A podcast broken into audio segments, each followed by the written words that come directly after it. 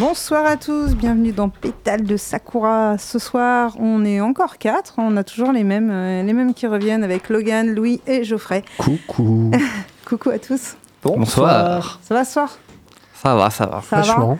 Euh, Louis, tu vas nous parler des, des, des- des styles de manga et comment les classer, la fameuse classification des mangas qui ne met personne d'accord.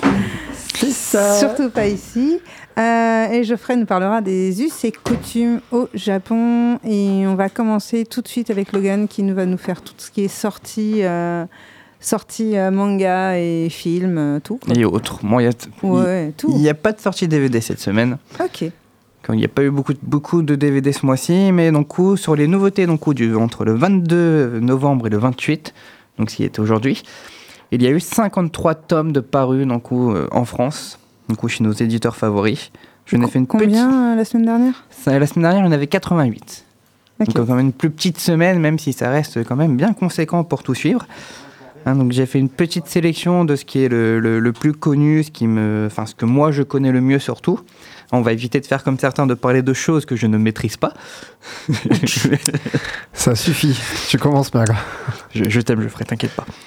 Ça va bien se passer. Et donc du coup, pour commencer, donc on a la sortie du tome 10 du manga Kaiju 8, donc qui se dote aussi d'une version collector. Donc qu'est-ce que Kaiju 8 C'est l'histoire d'un coup de, je retrouve le nom, hop, de Ibino, qui rêve d'intégrer les forces de défense, vu que c'est un monde post-apo euh, qui, qui est attaqué par les Kaiju, donc des créatures euh, venues de, de quelque part. Qu'est-ce qu'il y a, Louis? Non, c'est rien, je lui parle aussi. Ouais, j'étais à l'œil. Qui, rêve de, de rejoindre les forces d'auto- d'autodéfense, mais qui n'y arrive pas, qui finit nettoyeur coup des, des scènes après d'un coup, le passage des kaiju. Il va se retrouver coup, euh, un jour, il doit nettoyer coup, euh, une scène de, de crime plus ou moins, on va appeler ça comme ça. Il y a une bestiole, très clairement, qui va rentrer en lui et il va se doter de, se retrouver doté de la capacité de, de se transformer en kaiju. Il va donc, devenir membre des forces d'autodéfense grâce à cette capacité-là. Et donc essayer de, défendre la planète et de découvrir qu'est-ce qu'un kaiju exactement, comment se forme et comment stopper tout ça.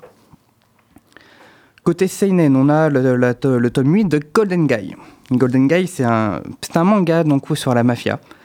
On suit donc Guy Sakurai, qui est le chef d'un clan, d'un petit clan qui est en train d'être- tué, enfin de, de mourir. Parce qu'ils sont pas nombreux, ils n'ont pas beaucoup d'argent mais ils possèdent toujours des locaux et il y a une légende d'un trésor qui, serait dans le coup dans leurs locaux. Et un clan ennemi, donc coup anciennement ami, forcément, va se mettre en tête de récupérer ce trésor en faisant des coups bas pour démolir donc coup tout simplement le clan.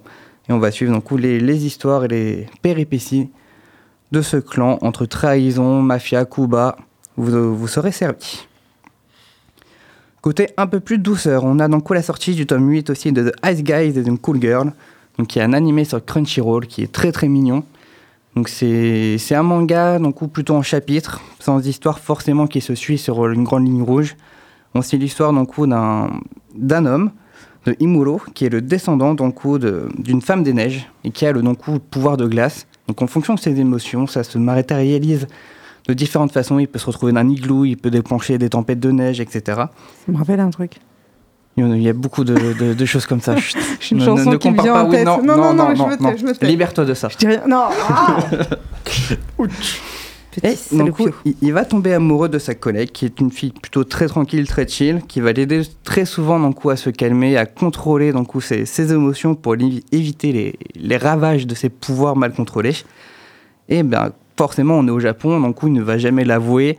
La collègue aussi va être amoureuse et ça va être donc, coup, euh, plus ou moins sous-entendu et on va voir comment ils se rapprochent plus ou moins lentement et difficilement. Mais des fois, c'est long.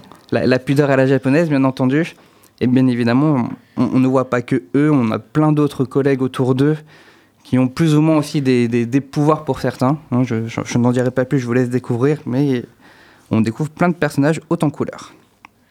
Sortie événement, donc, avec le tome 34 en version anniversaire de l'attaque des titans, qui s'est donc, donc du- d'une version limitée avec de, de Très très beaux goodies. Très très belle version apparemment. Très très, belle très- version. Belle version que en bon pigeon j'ai acheté. hein, donc, Forcément. euh, Il y a le tome qui est la version euh, métallique euh, spéciale des 10 ans euh, du tome 34. Donc pour ceux qui n'avaient pas eu le collector, c'est sympa de pouvoir avoir un tome un peu, un peu plus spécial et un peu plus punchy avec un super artbook et le carnet Beginning, le tout dans un magnifique écrin effet cuir du meilleur effet. Et franchement, dans la bibliothèque, ça claque de fou. Pour ceux qui auraient l'habitude de se promener en librairie, vous pourrez donc le comparer avec les jaquettes des montagnes hallucinées et de toute œuvre de. j'ai perdu le nom, pardon. De Lovecraft. C'est bon, j'ai retrouvé. repris donc en, manga qui, ont ce genre de jaquettes-là qui, qui, sont très très belles. Et donc, du coup, voilà, la, sortie de ce 34e tome en version anniversaire qui, est vraiment très jolie. côté humour, donc on a la sortie du tome 2 de Mariage Toxine. Donc Mariage Toxine, c'est l'histoire de Géraud, qui est donc l'aîné et le seul descendant d'un club, enfin d'un clan pardon, d'assassins liés au poison. Donc il est connu comme l'empoisonneur, qui a donc la pression du clan pour donc trouver une femme et faire des enfants pour pouvoir perpétuer le clan. Donc il se prend la pression lui-même parce qu'il veut donc laisser la liberté à sa sœur de, pouvoir donc vivre sa vie, ne pas juste devenir une femme pondeuse c'est le seul intérêt que voit le clan dans, dans sa sœur. Et ça tombe bien, lors d'une une de, une de ses missions, pardon, il va faire à la rencontre d'une arnaqueuse, ou plutôt un arnaqueur qui ressemble à une arnaqueuse, qui est connu donc, pour justement ses arnaques sentimentales, qui extorquent des milliers d'euros par, euh, et surtout en, se, en jouant donc, les, les attrape-coeurs. J'avais perdu le mot, pardon. Et donc les, les deux vont s'allier pour essayer de faire en sorte que Géraud puisse conquérir une femme et trouver donc, la femme de sa vie pour un mariage et des enfants. Donc c'est très très drôle, bien entendu. Il y a beaucoup d'action aussi. On découvre tout l'univers donc, des tueurs à gages imaginés par l'auteur. Et c'est à lire selon moi. Côté enfant, on a donc la sortie du tome 2 de La Petite, route, petite Loutre Menteuse, qui est vraiment excellent pour les enfants. Je vous, je vous recommande, quel que soit l'âge, moi, je sais que mes enfants de 3 et 6 ans sont grands fans. Je pense que Marilyn euh, avait l'air de bien s'y intéresser aussi. oui, un peu. Beaucoup. C'est très mignon, c'est une petite loutre donc, qui adore mentir et faire des bêtises. Et on suit donc, toutes ses péripéties, tous ses gags. Et c'est des rires rassurés pour, pour tous les enfants. Mais ce que j'aime bien dans les, dans les mangas qui sont dédiés, euh, entre guillemets, aux enfants, c'est qu'ils sont vachement riches d'émotions. Et pour les gens qui, euh, comme moi, ont du mal à les, à les décrypter, à les lire, c'est très instructif. Et puis, ils prennent pas les enfants pour des idiots. Exactement, oui, bah oui. Ça, c'est vraiment agréable. ça fait, bien, On peut lire en famille sans se, dire, mon Dieu, qu'est-ce que je suis en train de lire. Ah, c'est pas trop trop, quoi.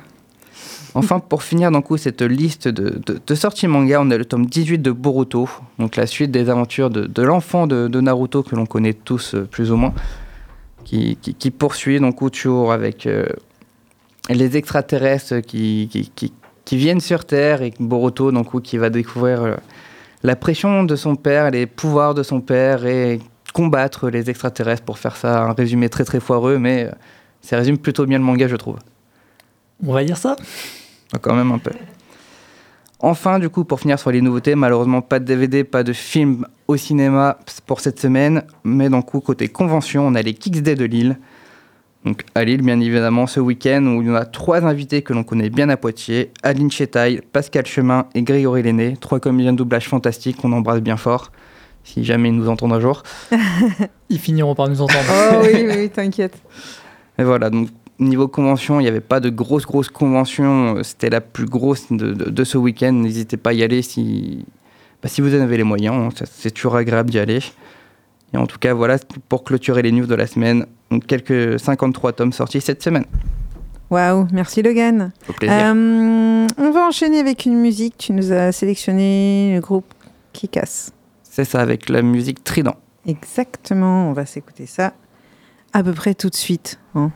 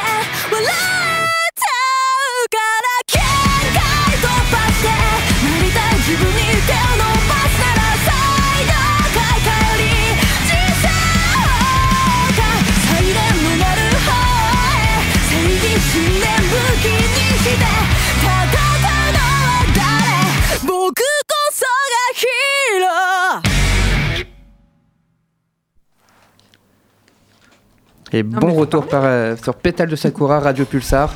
95.9. Merci Geoffrey. Oh là là, c'est quoi cette watch audace que tu nous Comme, as fait comme la semaine dernière. C'est le seul chiffre qu'il connaît quand même. hein. C'est un nombre. Attention, je me suis amélioré. Tu vois, Oh 95, c'est un nombre. Incroyable. Waouh. Il a pris des cours de maths. Ouais, incroyable. Du coup, c'est mon tour, je crois, C'est ton tour. de parler. On passe Classification. de- du tic de langage dans le coup à du coup. Oui, bah, le j'ai le même, hein. j'ai le même, j'ai le même. Mais moi, du coup, comme ça, je le mets. C'est fait. Je placer. On redit encore une fois. Du coup, je vais parler de classification manga et un peu lancer le débat parce que beaucoup de monde n'est pas forcément d'accord avec cette classification. Donc, je vais commencer simplement par donner en fait les termes, les puis les, les genres qui existent et les sous-genres en fait, et, et on pourra en débattre ensuite de si c'est ou non pertinent de classer les mangas comme ça. Et après, moi, je te dirais si c'est si le débat est aussi houleux, compliqué, s'il y a autant de styles que dans le métal. Ah, je Oula. Alors là, c'est c'est une catastrophe. hein. Énormément de styles dans le métal. c'est hein. une Il y en a catastrophe. au moins une quarantaine au bas mot, voire plus. Dans les mangas, il y en a moins quand même, donc ça ira plus vite, Ça je pense.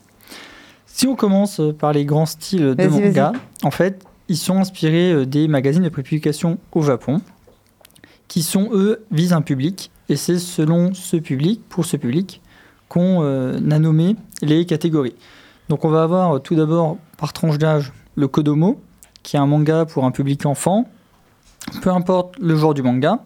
Donc dans le Kodomo, bah, si on trouve tous ces mangas un peu tout mignons, euh, comme euh, la loutre menteuse, c'est dans ce manga aussi qu'on va retrouver des mangas avec des thèmes beaucoup plus inspirés des jeux vidéo pour les enfants, et c'est ainsi qu'on va avoir bah, Pokémon, la grande aventure, euh, qui est disponible chez Kurokawa, qui est un manga bah, pour enfants en fait. On a ensuite, quand on va monter en âge, le shonen, le fameux, qui est un manga pour un public masculin jeune. Donc là, c'est tous les mangas que vous connaissez. Si vous connaissez un tout petit peu en manga, c'est ces mangas-là que vous avez entendu.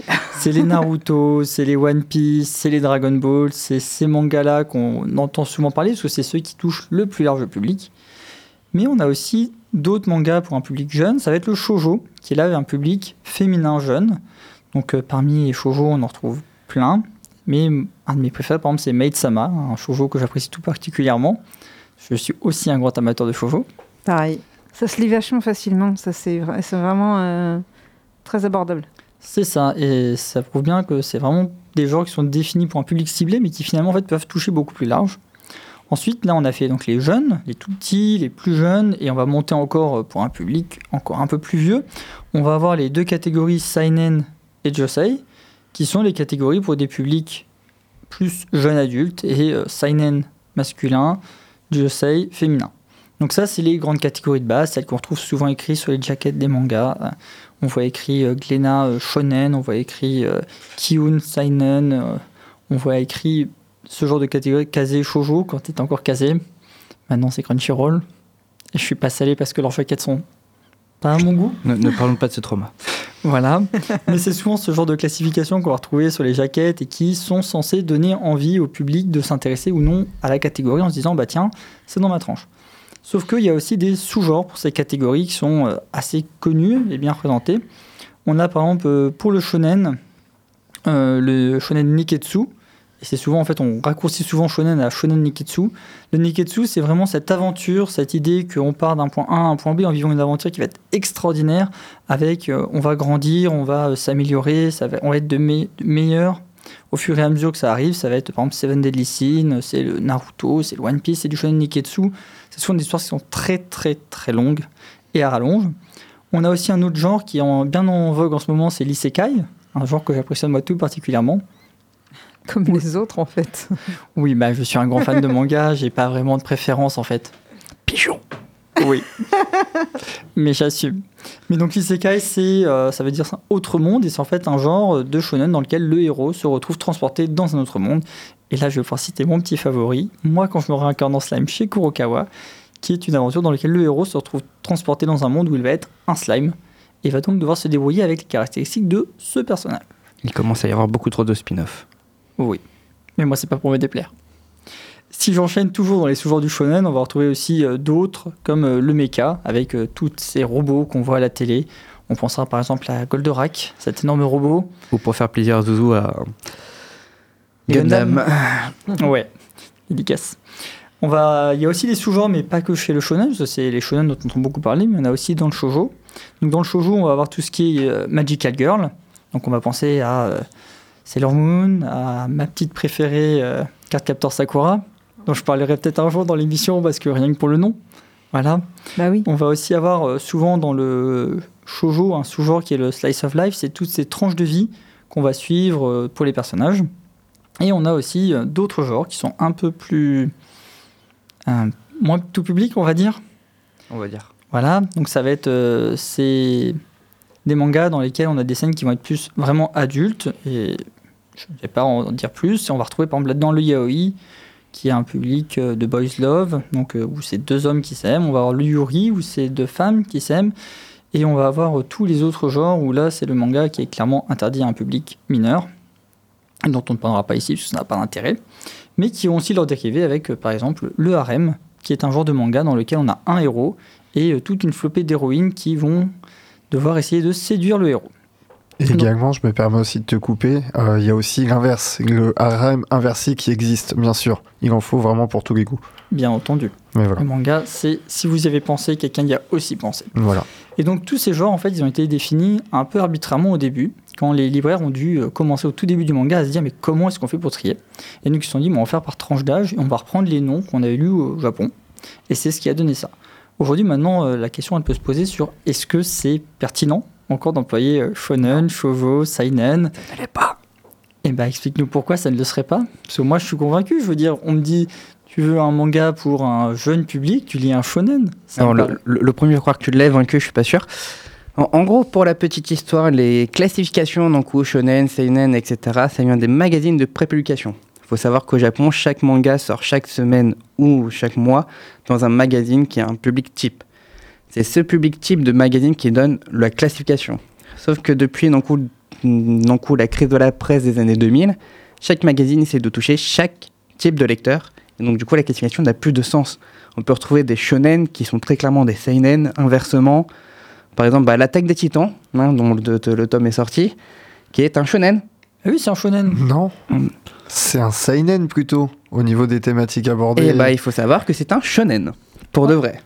Voilà. On a un manga du coup qui s'appelle Root End où on suit donc un nettoyeur de scènes de crime qui va se confronter à un serial killer qui laisse des bouts de doigts pour écrire un mot, c'est un shonen.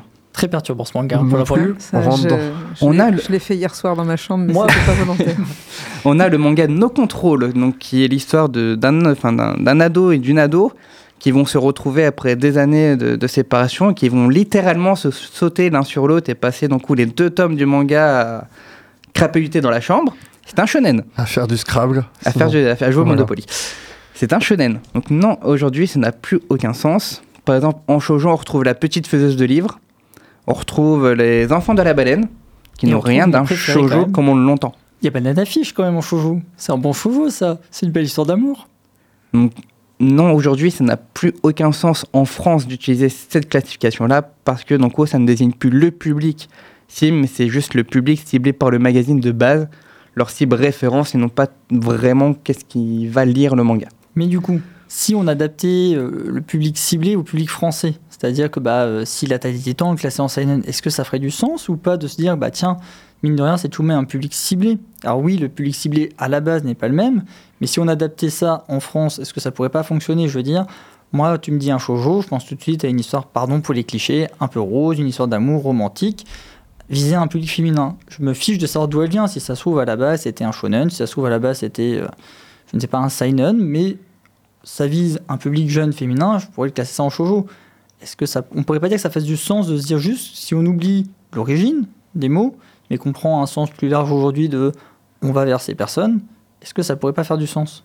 Ça pourrait, mais le problème, c'est que ces mots-là sont trop connotés aujourd'hui en France. On est trop habitué à cette signification-là. Ce qui fait que je l'ai vu à la librairie, un beaucoup foncer dans le rayon dans lequel pensait être le manga, sauf que je le rangeais comme les Japonais et non pas comme les Français. Et tout de suite, les gens étaient très vite perdus, ils ne trouvaient pas les, les licences qu'ils voulaient parce que ce n'était pas le, le mot qu'ils pensaient.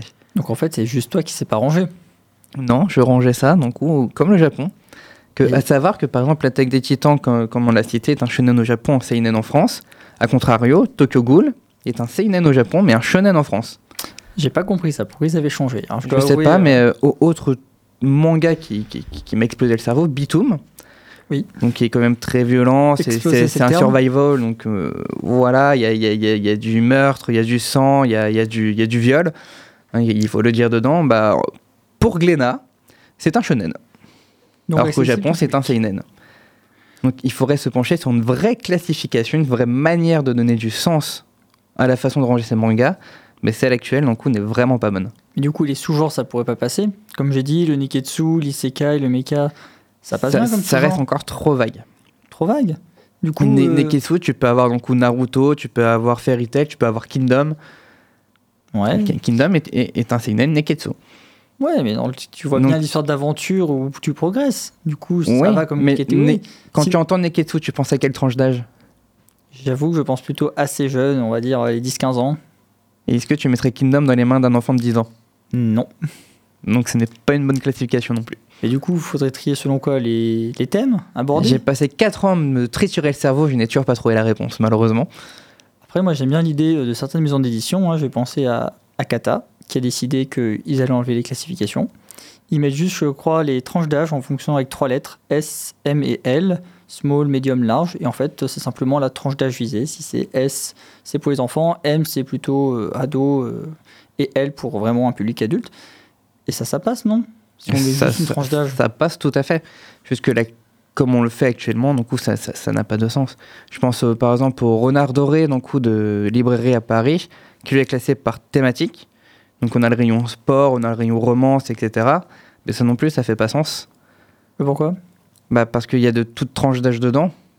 Donc du coup, pour un enfant, tu vas dire un manga de sport, ça passe. Parce qu'il y a des mangas de sport qui sont clairement pas pour les enfants. Et du coup, il faudrait des catégories, des sous-catégories, des C'est- sous-sous-catégories. très très compliqué. J'ai vraiment passé 4 ans à, à me triturer le cerveau, à comment ranger les, les livres. Et c'est juste une horreur. Il y a tellement de genres différents, il y a tellement de choses qui font passerelle entre les deux. C'est très compliqué, mais je pense que par tranche d'âge serait le mieux. On met coup le début, à partir, de, à partir de quel âge ça peut être lu. Et ça serait déjà euh, plus parlant pour le public en tout cas. Ouais. Bah, moi, ça me va. hein, Les tranches d'âge, je trouve ça bien. Comme un Peggy pour les jeux vidéo. Ouais, Ouais. c'est- ça globalement, c'est c'est ce qui nous manque sur les mangas. C'est pour ça que très souvent on a des clichés qui reviennent sur les mangas comme on avait dans les années 80-2000.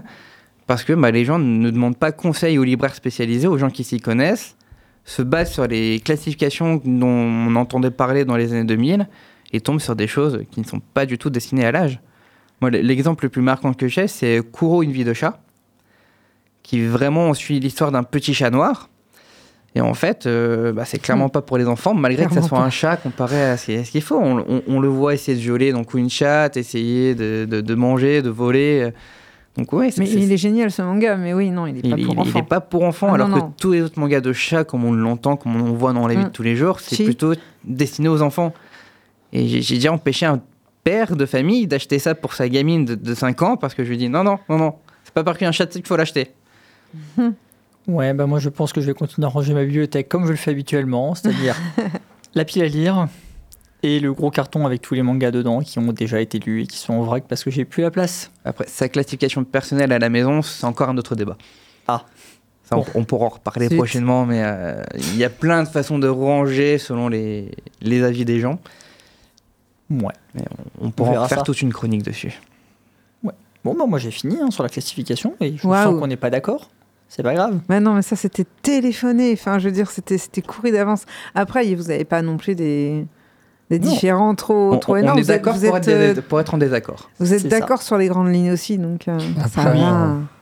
J'avais juste moi un petit point que je voulais revenir, je voulais pas vous interrompre, c'est que j'étais en train de me dire aussi le fait de tout classer un peu de manière un peu bateau en shonen, est-ce que ça pousse pas plus les consommateurs lambda qui ne s'y connaissent pas trop, genre comme les parents, à se dire ah bah tiens ça c'est un shonen, c'est un manga tout public, donc vas-y on achète et puis c'est tranquille.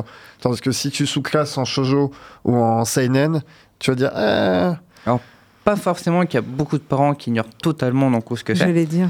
C'est pour, Ouais. pour l'avoir vu pendant 4 ans, euh, ils, Ok, ils- ouais, ils d'accord. connaissent pas, ils, ils prennent au piège très souvent. Donc, Clairement, moi, mon conseil, Ça quand vous des connaissez pas, c'est demander au libraire. N'achetez pas n'importe quoi. Allez voir votre libraire, demandez-lui conseil. Il aura forcément des titres vers lesquels vous aiguiller pour, euh, pour limiter donc, les risques de, de donner n'importe quoi à votre enfant. Par contre, euh, c'est vrai qu'il y a quand même un biais avec euh, tout ce qui est shonen, shoujo euh, dans les achats quand on le voit en librairie. beaucoup de libraires le disent quand même. Je sais pas si tu l'avais vu toi, mais les gens ont tendance beaucoup plus à se tourner vers le shonen entre guillemets que vers le shoujo qui est quand même vachement délaissé par les consommateurs certains, mais aussi beaucoup par les éditeurs mine de rien, parce que quand on voit le nombre de lectrices qui demandent ou de lecteurs hein, d'ailleurs qui demandent à ce que certaines séries arrivent, à ce que certaines séries soient mieux traitées, c'est quand même assez dommage de se dire qu'il faudrait juste une étiquette shonen des fois pour essayer que ça se vende mieux? Alors forcément, Shonen, ça se vend mieux. Parce que bah, c'est là qu'on retrouve les, licences bateaux, les licences fleuves comme One Piece, Naruto, Fairy Tail, etc. Donc forcément, c'est ce qu'on voit le plus à la télé, c'est ce que les enfants consomment le plus. Après, le shoujo souffre de tous les clichés, d'un coup de niaiserie, de romance fleur bleue, euh, qu'a le, rayon malheureusement. Mais bah, il y a de très bons titres, comme Mon Histoire, qui est plutôt une comédie plus qu'une romance, qui vraiment qui, qui- joue le jeu du décalage entre un gros gorille et une petite fille toute frêle, toute mignonne. euh, et c'est juste excellent. On a La Petite Faiseuse de Livre, qui est vraiment de l'aventure, qui est un isekai, qui, qui, plaît à Louis beaucoup. Qui, est un shoujo. Il y a Les Enfants de la Baleine, qui pour moi est un seinen, mais qui au Japon est un shoujo. Où dès le premier tome, on voit une gamine de 8 ans se faire fusiller de toutes parts. C'est joyeux les chevaux, dis donc. Ah, les shoujo ont vachement changé. J'ai retourné la Ah, banane voilà. affiche, moi. hein. Donc, Une belle les- histoire d'amour. Les shoujo, c'est pas forcément tout mielleux, tout, tout fle- fleur bleue. Et ça, les gens donc, ne l'entendent pas encore, justement parce qu'il y a ce problème de classification qui n'a plus aucun sens de nos jours. Ça me va. Franchement. Ah, ouais, ouais. Je vais me remettre à lire du shoujo, moi. Moi aussi. Il y en a pas beaucoup qui sortent, donc euh, profite-en quand il y en a. Ouais, mais il y aura bientôt un collector et je suis un bon pigeon, je vais l'acheter.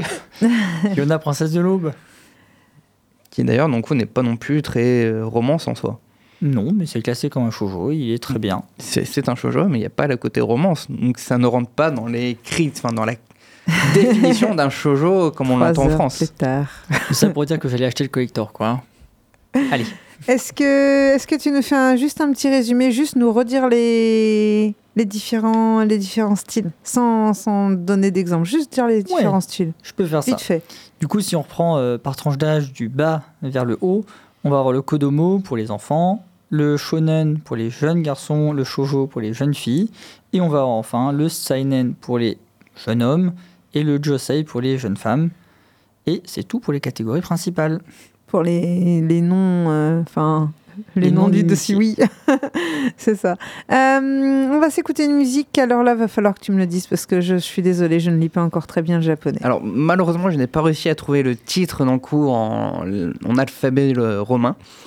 Donc je, je- je ne pourrais pas dire le nom et le prénom, mais c'est l'opening d'un coup de l'animé le- Les carnets de l'apothicaire. Ok, d'accord. Ça marche. On va s'écouter ça alors. Hop, faut que ça parte.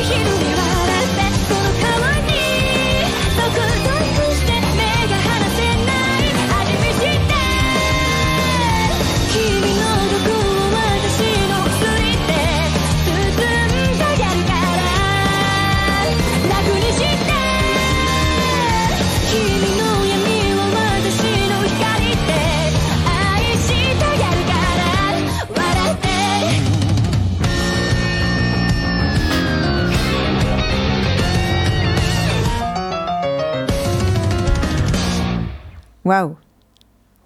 Ça pète, hein, franchement. Ça pète, elle, cool. elle- elle- il est vraiment magnifique comme opening. J'ai- Ah ouais, J'aime beaucoup. L'opening est bien et il va très bien avec l'animé quand même. Je valide. Animé qui, est- qui est magnifique à découvrir sur Crunchyroll euh, tous les week-ends. Je ne sais pas. Bah, je te le dis, il y a, y un épisode par plus. semaine qui sort le week-end. Je sais plus si c'est le samedi ou le dimanche, mais moi je regarde le dimanche euh, tranquillement au, mat- au petit matin. Je le regarde souvent le lundi ou le mardi une fois qu'il est fini mon week-end et puis je reviens chez moi et je me dis allez, qu'est-ce qu'on peut se regarder? Oh, c'est sorti. On va écouter Geoffrey et sa chronique sur les us et coutumes au Japon. Non, non, j'ai pas de chronique cette semaine. Non, ça Il va, c'est une pas. blague. Oh, incroyable. Euh, oui, euh, chronique sur les fêtes et les traditions au Japon. Euh, c'est un sujet vachement vaste. C'était compliqué de choisir. Je n'ai que trois petites fêtes pour cette semaine à vous présenter. Je pense qu'on pourrait revenir euh, plus tard. Tout d'abord, avant de, de commencer, j'aimerais vous introduire très rapidement.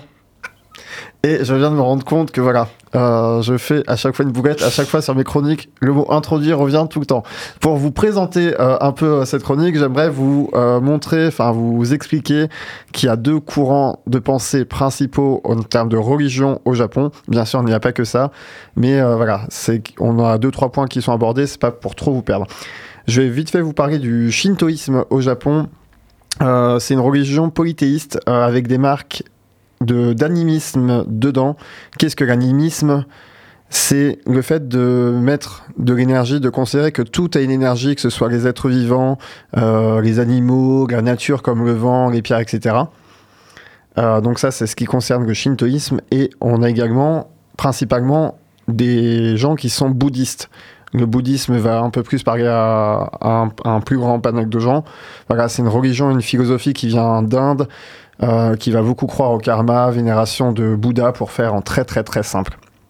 Voilà. Et donc en première fête, euh, on est bientôt au mois de décembre. Et qu'est-ce qui arrive fin décembre, les gougous? Les fêtes de fin d'année. Oui. Et par Le exemple, le An. 24 ou 25 décembre, Tu me Euh, donnes faim là.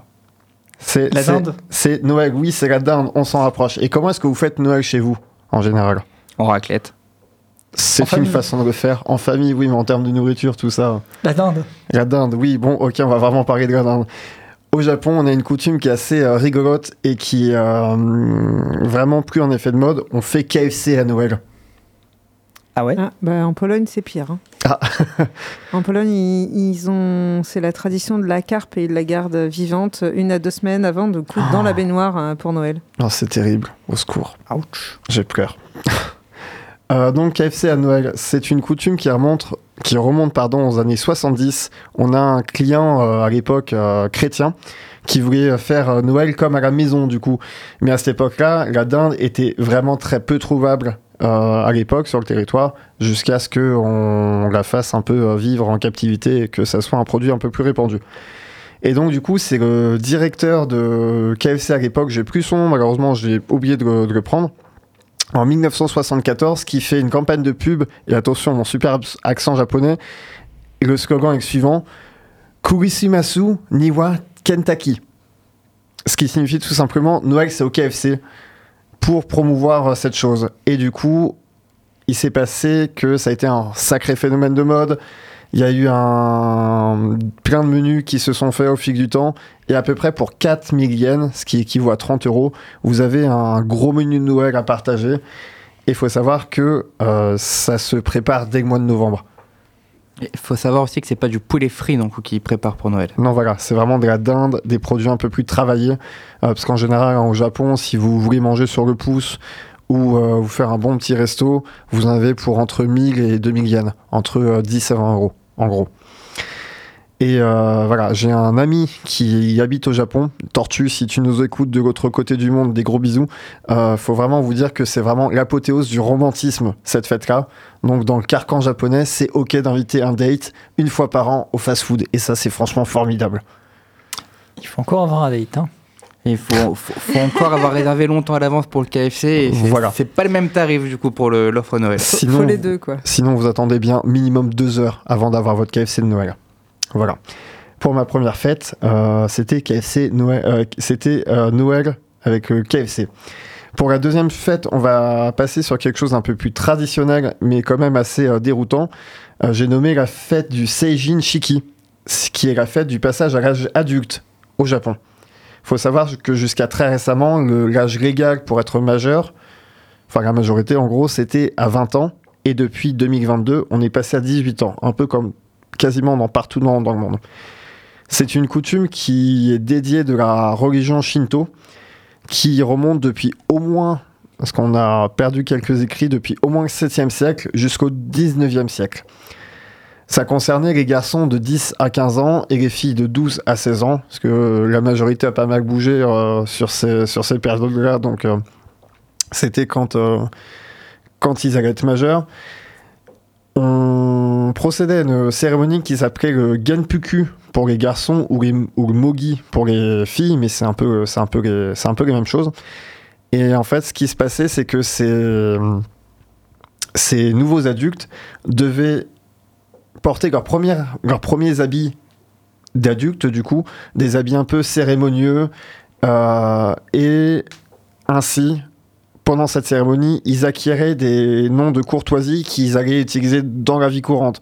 Ce qui équivaut basiquement maintenant à des pseudos. Par exemple, euh, si moi on devait me parler dans la rue ou que je devais me présenter, bah, je me présenterais sous le pseudonyme de Luna. Voilà. Ou Logan de Tanuki, par exemple. Ou de Marie de Yuko. Enfin bref, on a compris. Euh, et donc voilà. Ce qui se passe, c'est que maintenant, il faut se rendre dans sa mairie de naissance pour tous ceux qui sont nés, enfin pour tous ceux qui naissent. euh, Non, pardon. On recommence. Se rendre dans la mairie de naissance pour tous ceux qui sont adultes de la période de avril à avril de l'année passée et de l'année en cours pour officialiser donc cette, cette, euh, cette fête que Seijin Shiki. Et Une ce qui. question. Pardon? J'ai une question. Si on a déménagé à l'autre bout du Japon, comment on fait pour aller dans sa mairie de naissance? Eh ben, tu te débrouilles. C'est une excellente question. Malheureusement, je n'ai pas la réponse. te débrouilles et t'y vas avec ton petit tampon, euh, surtout à ne pas oublier. Ah, oui, le nom. Différent pour chaque administration. Oui. Oui. Et que tu fais faire sur mesure et que ça coûte une, demi. Exactement, mais c'est la fin. Apparemment, d'ici quelques années, ça sera fini. Ils Ah. sont à peu près tous contents en fait. Le Japon qui se modernise en termes de paperasse, incroyable. Au Japon, ils ont encore des fax. Attends, attends, parce qu'ils prennent exemple sur la, s'ils prennent exemple sur la France, euh, voilà. Au secours. Effectivement. Euh, et donc, bah, si tu habites de l'autre côté du Japon, bah, tu te rends dans ta mairie. Et ce qui va se passer, tu vas avoir un discours des élus pour te former à ta future vie active, euh, pour te, te transformer en citoyen modèle. Tu vas recevoir des petits cadeaux également. Et après la cérémonie, c'est commun de voir les gens sortir faire la fête euh, en tenue un peu cérémoniale.